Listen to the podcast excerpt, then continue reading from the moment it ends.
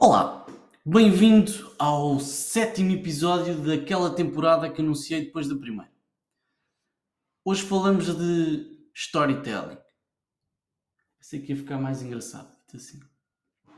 Mas bem, uma vez fiz um pitch no evento de startups sobre uma app de gestão de stocks e criação de receitas com os ingredientes que temos disponíveis em casa.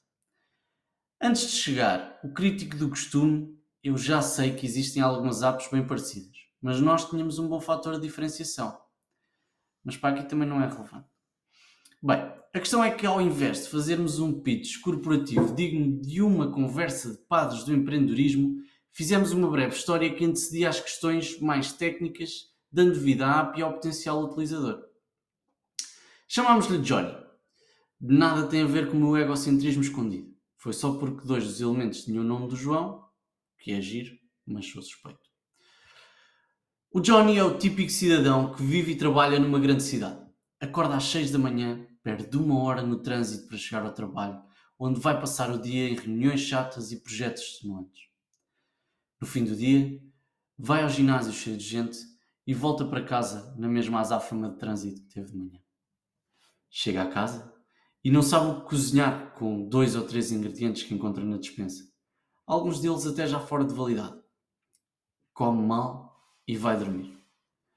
Um dia, em conversa com um amigo, Johnny descobriu o Cook Pal, o assistente de cozinha que sabe o que ele tem e lhe diz o que cozinhar. Agora Johnny tem uma alimentação equilibrada e não há desperdício alimentar. Ora, se ainda está a ouvir, deve ser provavelmente o momento em que pergunta: O que temos aqui? Pois bem, temos o problema, a solução e a proposta de valor.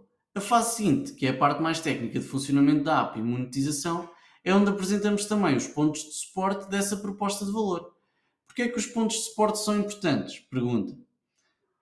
É pouco provável que consiga construir um bom restaurante vegetariano se todos os seus pratos forem de carne. Então a emenda, totalmente dedicada a um público vegetariano, seria um bom ponto de suporte a uma proposta de valor inerente ao conceito que quer trabalhar já deve ter percebido que quando uso palavras mais caras é porque me falta imaginação. Não tem mal, pelo menos admito isso. Vamos então agora ao storytelling. Kindra Hall tem, eu vou soltar, para quem o meu inglês pode não ser tão bom assim. K-I-N-D-R-A-H-A-L-L. É Kindra Hall de Hall de entrada. Kindra Hall tem uma estrutura bastante simples que pode, sem dúvida, ajudar a construir uma pequena história. Divide-se em três partes, que é normal, explosão e o novo normal. O normal é onde faz o enquadramento do espaço.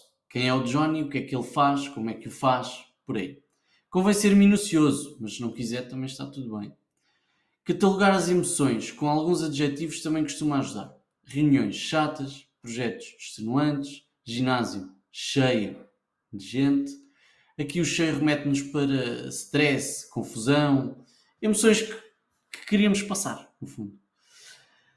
Agora que criou algum drama e já toda a gente se identifica com o Johnny, ou pelo menos tem alguma pena dele, passamos à explosão. A explosão é aquilo que marca a transição para o novo normal, o momento em que encontra a app que vai mudar a vida dele. O novo normal é o momento em que já utiliza a app, já usufrui de todos os benefícios prometidos e e é isso, e é a transformação que obteve uh, ao fazer o download da, da aplicação e usar, claro. Caso esteja tentado a procurar a app na Store do seu smartphone, não perca tempo. Não existe. Se quiser construir uma, está à vontade, não há direitos. Se me quiser avisar que vai dar início ao furto desta ideia que partilhe livremente numa rede pública, também agradeço. Quem sabe lhe possa dar uma ideia ou outra. E é isso. Boa sorte e vemo-nos para a semana. Aquele abraço.